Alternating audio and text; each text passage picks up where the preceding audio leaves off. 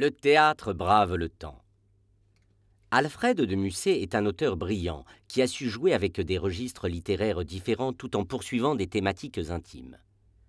S'il est connu pour ses fresques romantiques comme Lorenzaccio, grand chef-d'œuvre empreint de spleen et de désillusion, il est aussi l'auteur de pièces plus légères et mordantes. Le Chandelier, pièce en prose, écrite en 1835, est proche du vaudeville et de la commedia dell'arte, à la manière des Caprices de Marianne ou de Louison. On y retrouve la difficulté de vivre avec l'amour et les femmes, ces mêmes femmes fortes d'esprit et de manigance qui aspirent à la liberté. La plume à l'intelligence acérée de Musset fait naître un triangle amoureux et comique qui dépasse le vaudeville pour exprimer le trouble de l'amour. La pièce n'a pas connu un franc succès à sa première création.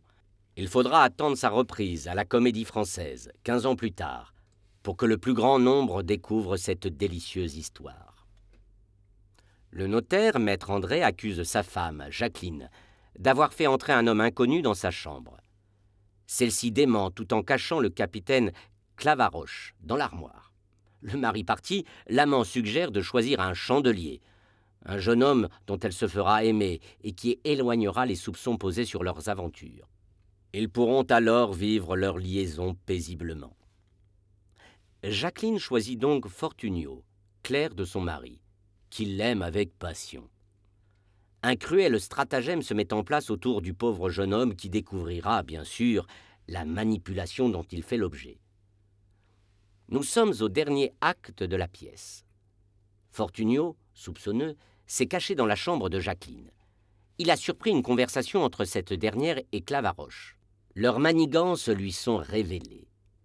Plus tard, dans une charmille, assis sur l'herbe, l'amoureux essaie de comprendre l'attitude de Jacqueline. Perdu entre son amour et la douleur d'avoir été dupé, Fortunio peine à reprendre pied. Jacqueline lui fait douter de toutes les autres femmes et de l'acte d'aimer. Écoutons-le.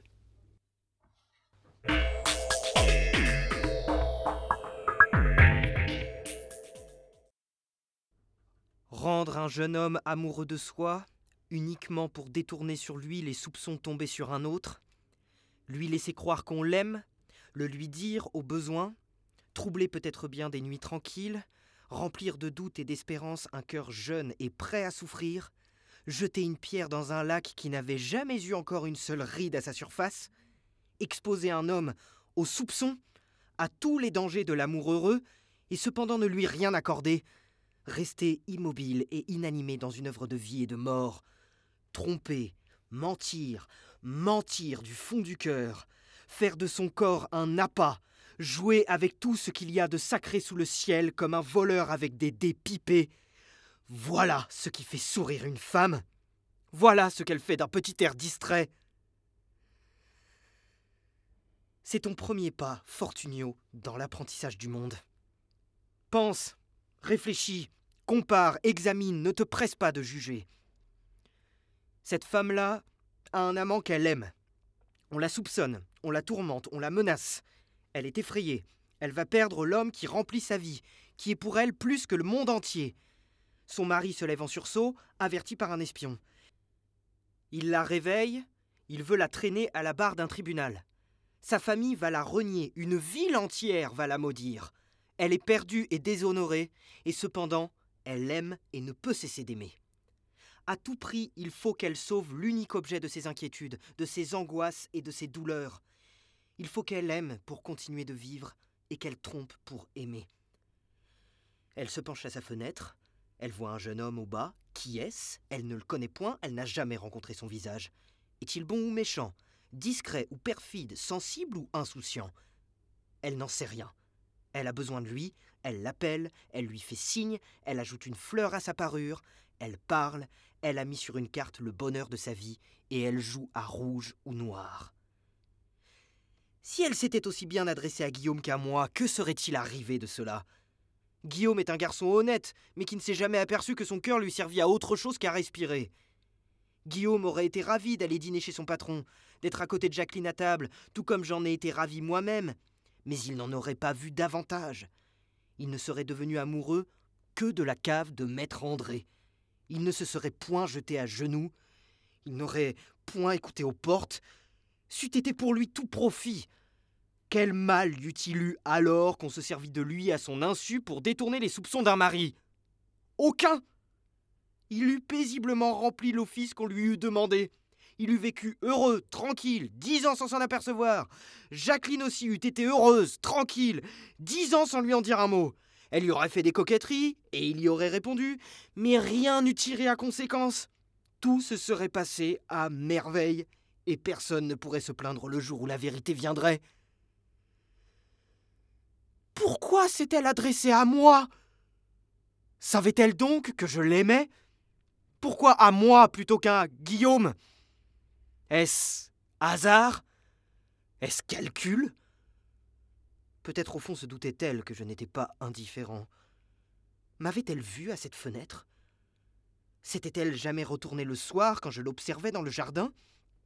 Mais si elle savait que je l'aimais, pourquoi alors? Parce que cet amour rendait son projet plus facile, et que j'allais, dès le premier mot, me prendre au piège qu'elle me tendait. Mon amour n'était qu'une chance favorable. Elle n'y a vu qu'une occasion. Est-ce bien sûr? N'y a-t-il rien autre chose?